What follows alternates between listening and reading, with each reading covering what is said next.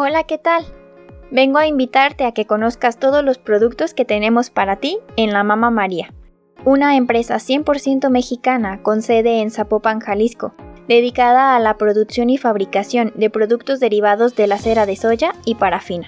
Contamos con una gran variedad de modelos, aromas y presentaciones de velas aromáticas, ideales para cualquier ocasión.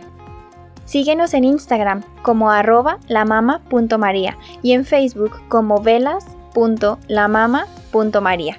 O puedes enviarnos un WhatsApp al número 33 20 38 69 58. Comunícate con nosotros para realizar tus pedidos. Hacemos envíos a toda la República Mexicana. La Mama María, la Mama Hechos con mucho amor mexicano.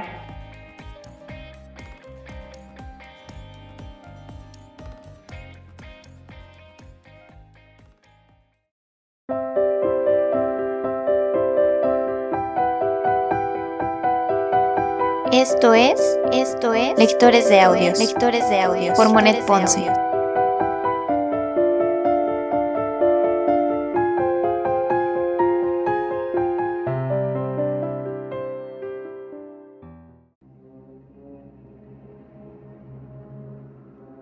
Segunda temporada. Segunda temporada. Frankenstein.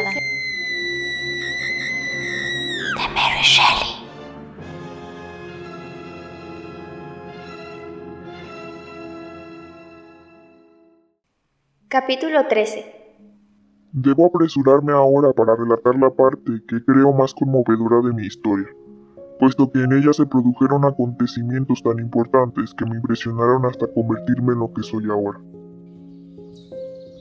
La primavera estaba ya muy entrada y el tiempo había mejorado considerablemente, apareciendo el cielo limpio de nubes. Yo no salía de mi asombro al ver cómo lo que hasta entonces había considerado un desierto blanco era ahora un paraíso de verdor, en el que florecían las más lindas florecillas. Mis sentidos iban encontrando placer en los perfumes, en los cantos y en el panorama que la naturaleza ofrecía.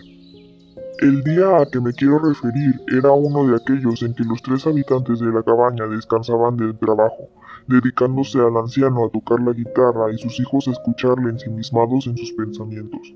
Félix parecía estar más triste que de costumbre, porque suspiraba con mayor frecuencia que los otros días. Tanto fue así que su padre interrumpió el concierto para preguntarle, según me pareció entender, el porqué de aquella amarga pena. Félix le respondió con acento alegre, y el anciano, satisfecho con la respuesta, volvió a pulsar las cuerdas del instrumento. Entonces alguien llamó a la puerta. Al abrirse esta pude ver en su marco a una dama montada a caballo y acompañada de un campesino que conducía la montura. Vestía un elegante traje oscuro y se cubría el rostro con un gran velo muy tupido. Agatha le preguntó algo, a lo que la dama respondió pronunciando con mucha lentitud el nombre de Félix. Su voz era melodiosa, pero sonaba muy distinta de la de mis amigos. Al oír su nombre, Félix salió apresuradamente, y al verlo la dama levantó el velo que le cubría la cara, apareciendo entonces un rostro lleno de belleza y dulzura. Sus cabellos eran negrísimos, brillantes, y estaban trenzados de una forma muy curiosa. Tenía unos inmensos y resplandecientes ojos oscuros, y tanto sus facciones como su cutis daban una sensación de maravillosa frescura. Félix parecía haberse vuelto loco de alegría, todos los rasgos de melancolía desaparecieron súbitamente en su rostro, y su felicidad pareció alcanzar un grado tal que yo nunca hubiera sido capaz de imaginar. Sus ojos brillaban como el fuego y sus mejillas se habían coloreado de placer, lo que le hacía parecer tan bello como la extranjera. Esta, por su parte, estaba embargada por otra clase de sentimientos y emociones. Se secó las lágrimas que rodaban por sus mejillas y tendió la mano a Félix, quien la besó apasionadamente al tiempo que la llamaba su dulce musulmana. Ella no pareció entender lo que el joven le estaba diciendo, lo cual no impidió que su cara se iluminase con la más resplandeciente de las sonrisas. Félix despidió al campesino que la había acompañado y la hizo entrar en la cabaña, acompañándola hasta donde se hallaba el anciano. Tras intercambiar unas palabras con él, la joven se arrodilló a sus pies, pero pronto fue vivamente obligada a levantarse por el anciano, quien la abrazó emocionado. Al pronto comprendí que, aunque la recién llegada articulaba también sonidos, estos no eran entendidos por mis amigos, a quienes ella a su vez parecía no comprender. A pesar de los muchos signos con que procuraban entenderse, yo no pude descifrar ninguno, lo cual desde luego no fue obstáculo para que percibiera la alegría que reinaba en la casa por su aparición. En especial Félix, que daba la impresión de estar extraordinariamente contento, y sus sonrisas eran una renovada bienvenida para la hermosa dama. Ágata, la sin par Ágata, besó las manos de la extranjera y le indicó con gestos que su hermano había sido muy desgraciado antes de que ella llegara. Yo veía la expresión de alegría que despedían sus miradas, pero no podía comprender su causa. Aunque la frecuente repetición de los sonidos de mis amigos me hizo comprender que intentaban enseñar a la dama su idioma, cosa que iba a ser muy beneficiosa para mí. En efecto, así lo hicieron, y en la primera lección la extranjera aprendió unas 20 palabras que me eran ya conocidas. Sin embargo, pude retener otras nuevas.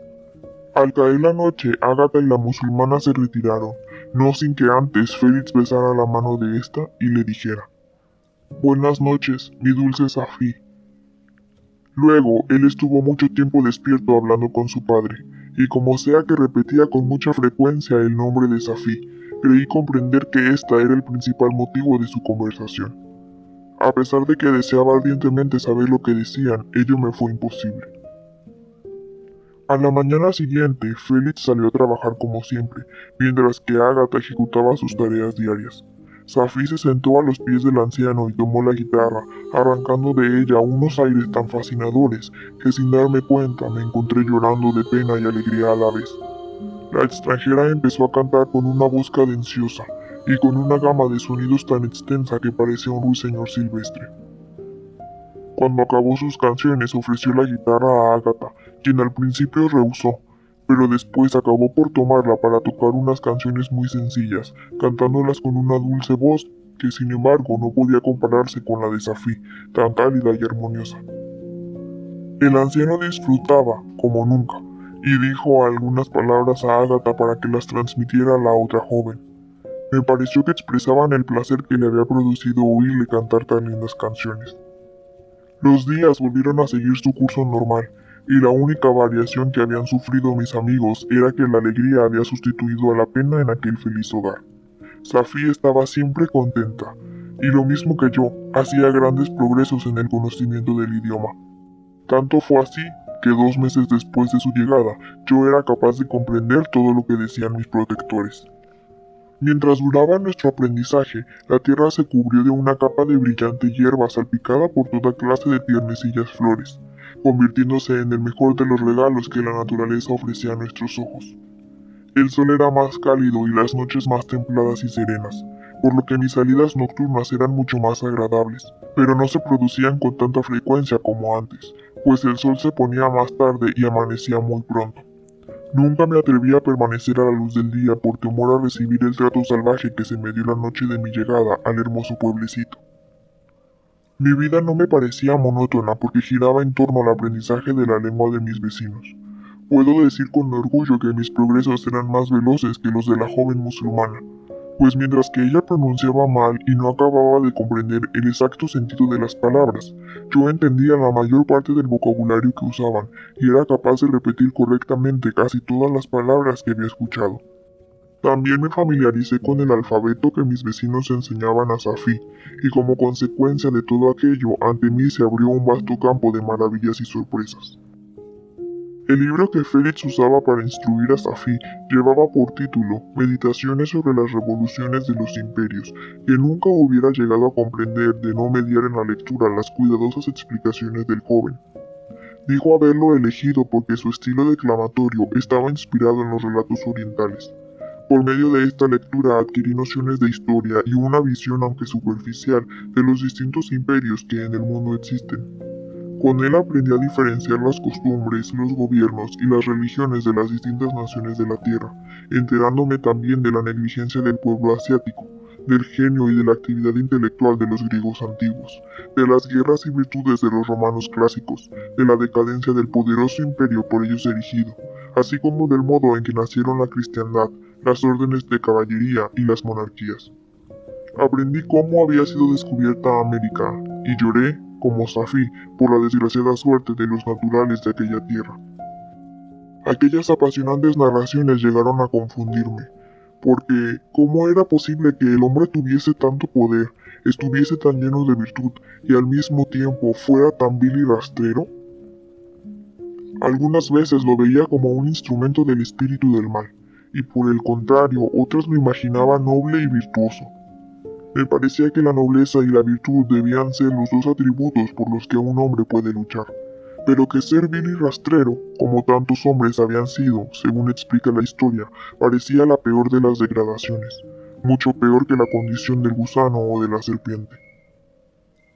Pasé mucho tiempo sin entender por qué un ser humano era capaz de matar a un semejante, sin ver la necesidad de leyes y gobiernos, pero cuando aprendí detalladamente cómo se producían los sanguinarios actos de los hombres, mi incomprensión cesó y me sentí lleno de vergüenza y horror.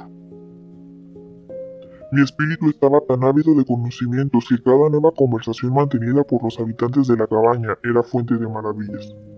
Y fue atendiendo las explicaciones que Félix daba a Safi como empecé a comprender el extraño sistema con que se rige la sociedad humana. Me enteré de la división de las propiedades y de los bienes, de cómo existen grandes fortunas y extrema pobreza, y también de lo que son las clases sociales, la nobleza y el rango. Aquellos conocimientos me hicieron reflexionar sobre mí mismo. Sabía ya que una de las cosas más apreciadas por los hombres era una ilustre ascendencia, unida a la riqueza material. Si un hombre era poseedor de una de estas cualidades, se le respetaba, pero si alguien se veía desposeído de ellas, entonces sus congéneres le consideraban un vagabundo, un esclavo que debía emplear sus energías en el enriquecimiento de los elegidos. Pero entonces, ¿quién era yo? Ignoraba todo lo que se refería a mi creador, aunque sabía que no tenía dinero, ni amigos, ni propiedad alguna. Además, mi figura era repugnante y mi constitución distinta de las de los demás hombres. Es cierto que les aventajaba en agilidad y que podía vivir con una dieta más precaria que ellos, así como que podía soportar mejor las duras condiciones atmosféricas y que mi talla era superior. Nunca había oído hablar de un ser tan parecido a mí. Por tanto, era un monstruo, un fenómeno repugnante del que todos los hombres huirían aterrados y que nunca podría ser amado por otro ser. Al llegar a este punto de mi reflexión, no pude más y lloré de dolor. Intenté en vano desterrar estos pensamientos, pero a medida que mis conocimientos aumentaban, crecía también mi desaliento. Oh, si me hubiese quedado para siempre en el bosque natal, aún sin conocer otras sensaciones que las del hambre, la sed, el frío y el calor. Cuán extraña es la naturaleza del saber. Se aferra a la mente como el musgo a la roca. Muchas veces intenté ahuyentar tan tristes pensamientos, pero había aprendido que solo existe un modo de vencer el dolor, y es morir, palabra a la que aún no comprendiéndola del todo bien temía con todas mis fuerzas. Mi alma admiraba la virtud y los buenos sentimientos, amaba las maneras afables y la gentileza de mis vecinos pero a pesar de todo me estaba prohibido vivir en su compañía, a no ser que lo hiciera como hasta entonces, a escondidas y permaneciendo en la ignorancia de todos, cosas ambas que aumentaban, si es que esto era posible, mis deseos de ser aceptado por los demás seres para convertirme en uno de ellos. Pensé con tristeza que las dulces palabras de Ágata, las amorosas sonrisas de la hermosa Safi, las benevolentes actitud del anciano y las inteligentes explicaciones de Félix nunca serían para mí cuán triste y desgraciado me sentía. Después de estas, otras enseñanzas causaron una mayor impresión en mí. Aprendí las diferencias de los sexos, cómo nacen y crecen los hijos, cómo el padre disfruta con la alegría y las ocurrencias de sus chiquillos, cómo la vida de una madre está siempre pendiente de tan preciosa misión, cómo se desarrolla la inteligencia en los jóvenes. Entendí, en fin, lo que significan las palabras hermano y hermana, los lazos que unen a unos seres humanos con otros. ¿Dónde estaban, pues, mis amigos y mis parientes? No había tenido padre que riera mis gracias, ni madre que vigilara mi crecimiento, y aunque los hubiese tenido, estaban sumidos en las tinieblas de mi vida pasada, en una nada de donde no me llegaba recuerdo alguno. La imagen más remota que había en mi memoria me representaba tal como ahora soy y nunca había visto un ser que se me pareciera o que quisiera tener relación conmigo. ¿Qué era yo? con lo único que podía responder a esta obsesionante pregunta era con lamentaciones. Pronto sabrás hasta qué límite me condujeron esos pensamientos, pero antes volveré a hablarte de los habitantes de la cabaña, cuya historia provocaba en mí sentimientos de placer, indignación y asombro, aunque también consiguió que aumentara mi afecto y mi respeto hacia mis protectores. Así era como les llamaba, engañándome inocentemente.